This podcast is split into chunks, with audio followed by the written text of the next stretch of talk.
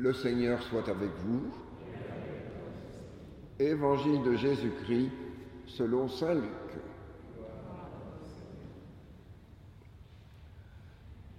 L'an 15 du règne de l'empereur Tibère, Ponce Pilate étant gouverneur de la Judée, Hérode étant alors au pouvoir en Galilée, son frère Philippe dans le pays d'Ithurée et de Trachonitide, Lysanias en Abilène, les grands prêtres étant Anne et Caïphe, la parole de Dieu fut adressée dans le désert à Jean, le fils de Zacharie.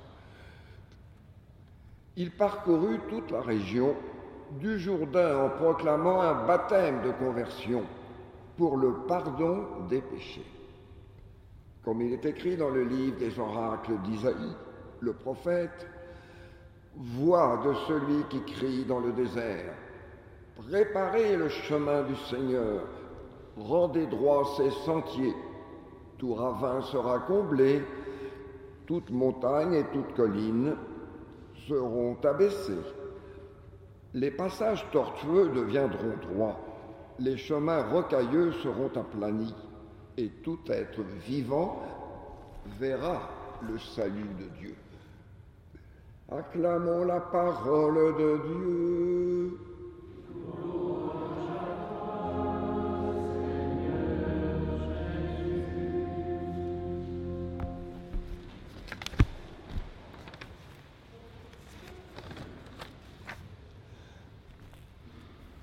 Mes amis, en ce moment où la pandémie flambe à nouveau, où la violence mortifère détruit tant d'êtres humains partout dans le monde, où la globalisation de l'indifférence laisse sur le carreau tant de nos frères et de nos sœurs, où tant de migrants ne sont même plus respectés dans leur dignité, comme nous le rappelle encore notre pape dans son voyage à Chypre. En ce moment où la misère menace tant d'êtres humains et où notre Église aussi est profondément secouée et où nous-mêmes, peut-être certains d'entre nous, connaissons notre lot de soucis, de difficultés, de péchés. Voilà, vous êtes peut-être au courant, qu'une très importante commission européenne à Bruxelles s'est préoccupée pour savoir comment effacer officiellement le mot de Noël. Alors, nous ne serions pas en peine de lui proposer quelques idées. Nous pourrions nous souhaiter un joyeux solstice. En cette saison de l'hiver, attendre le père de l'hiver, le père d'hiver, et puis manger la linde de décembre, vous voyez. Mais comment pourrions-nous nous arrêter à toutes ces fadaises ridicules de la pensée unique? Alors que la tristesse du mal qui règne dans notre monde paralyse, entrave, cabosse, décourage tant de vies humaines, notre christianisme, ce n'est pas simplement une question de mots de Noël. Effacer ce mot, c'est passer totalement à côté, ignorer la grandeur, la beauté de la foi chrétienne. Dans notre espérance chrétienne, demandons au Seigneur de croire, croyons que le monde peut quitter sa robe de tristesse et de misère pour revêtir la parure de la gloire de Dieu. Nous l'avons entendu, ce beau texte. Quittez votre robe de tristesse et de misère pour revêtir de parure de la gloire de Dieu. Accueillons la misère, ricorde de notre Dieu qui prend en charge notre vie avec ses misères pour qu'elle soit transfigurée. Surtout, comme notre pape nous le rappelle, ne nous laissons pas, nous chrétiens, voler l'espérance. Ne nous laissons pas voler l'espérance.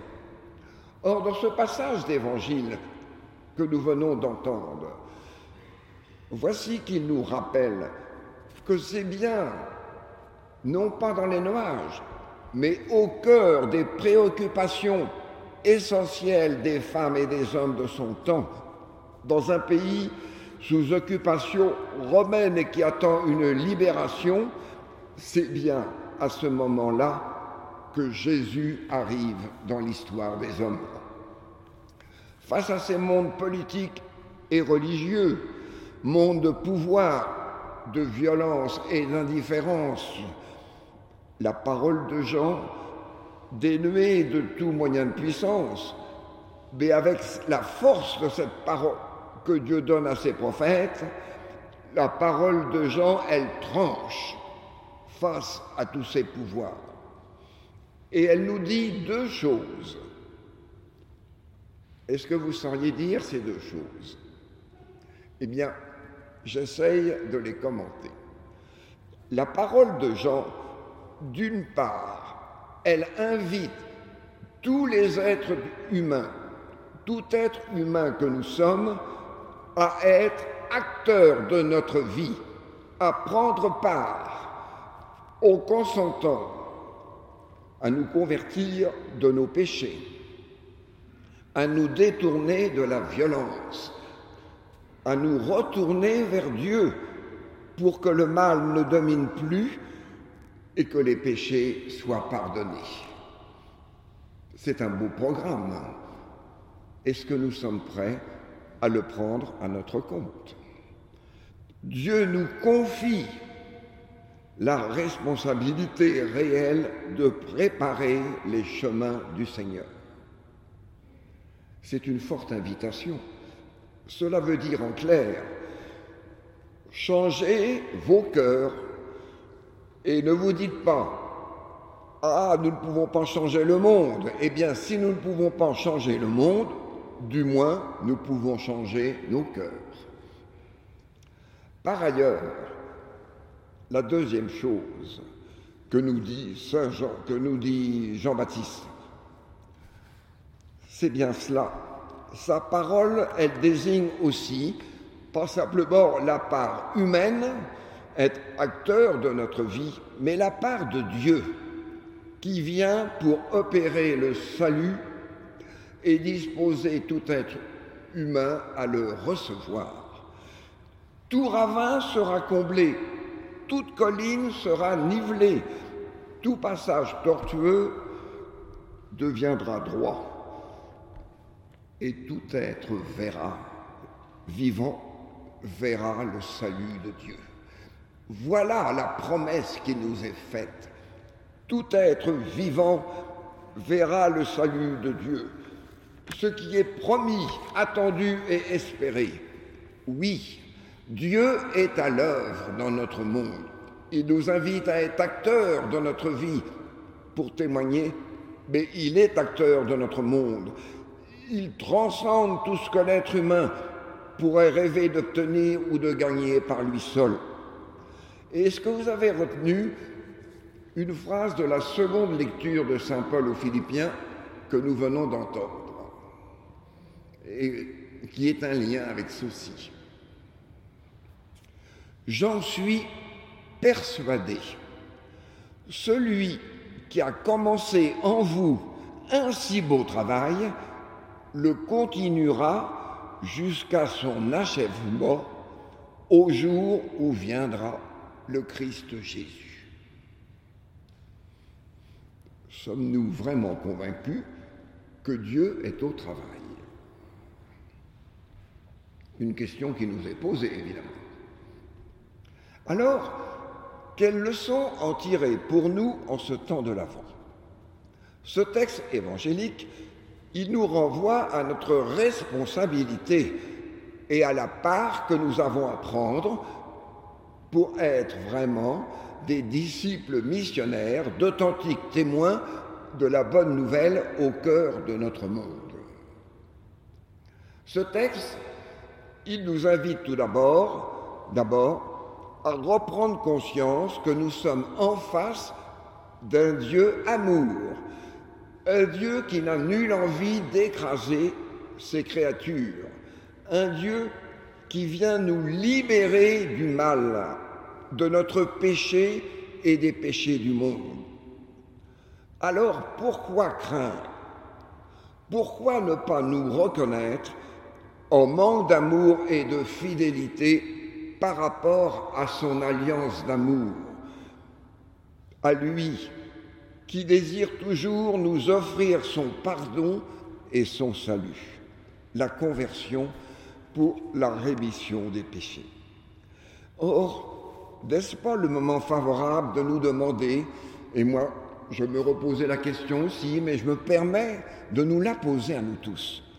N'est-ce pas le moment favorable pour nous demander pourquoi ne pas vivre le sacrement de réconciliation qu'on appelait autrefois la confession et ne pas recevoir le pardon du Seigneur, la rémission de nos péchés?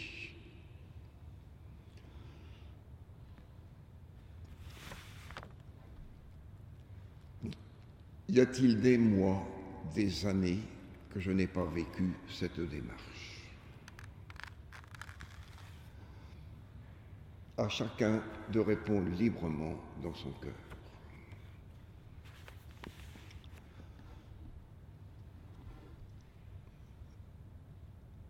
Cette liberté qui nous est donnée, appelée à être responsable dans cette liberté pour laisser le Seigneur transformer notre cœur. Mais ce texte nous rappelle également notre inaliénable liberté, celle du prophète Jean, pas simplement donc euh, pour résister au mal, mais pour découvrir que notre liberté selon l'Évangile est toujours une liberté pour la fraternité. En nous engageant dans ces lieux de pauvreté, de souffrance, d'exclusion et de désespérance, afin d'y insuffler toujours un esprit de justice, de réconciliation et de paix, pour nous efforcer de vivre à la suite de notre Dieu amour. Toutes les œuvres de miséricorde, lui Dieu de miséricorde.